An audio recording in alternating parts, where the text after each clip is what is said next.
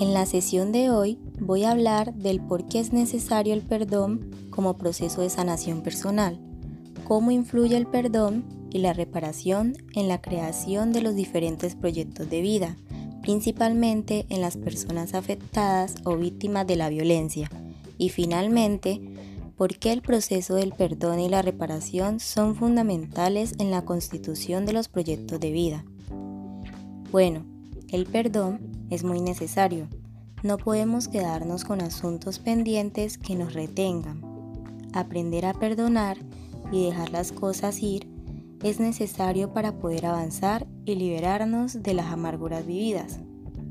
Ahora, para una persona víctima de algo terrible, es más fácil conceder el perdón y dejar las cosas en el pasado por eso es importante aprender a darle un fin a las cosas y encontrar una manera de seguir adelante.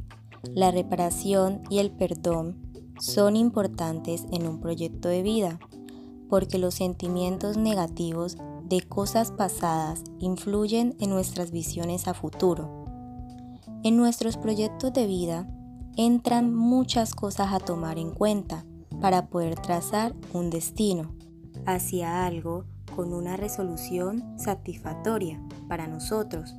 Entre esas cosas nos centramos en el perdón y la reparación.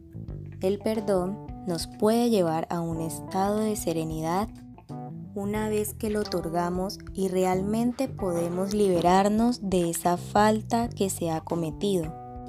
Pero perdonar no es olvidar y tenemos que ser conscientes de ello por eso, también hablamos de la reparación. No podemos deshacernos de las experiencias vividas, por lo tanto, tenemos que aprender a reparar aquellas heridas, ya sean físicas o emocionales, por las que hemos pasado, con el fin de construir así la mejor versión de uno mismo. Los humanos somos criaturas que crecen constantemente y no se habla solo de físicamente, sino emocionalmente. Por lo tanto, entre más experimentemos, más aprenderemos y lograremos ser una versión de nosotros mismos con la que estemos a gusto. Es importante recordar esas experiencias, ya sean buenas o malas, como algo que te hizo quien eres hoy en día, porque se quiera o no, todo influye en nosotros.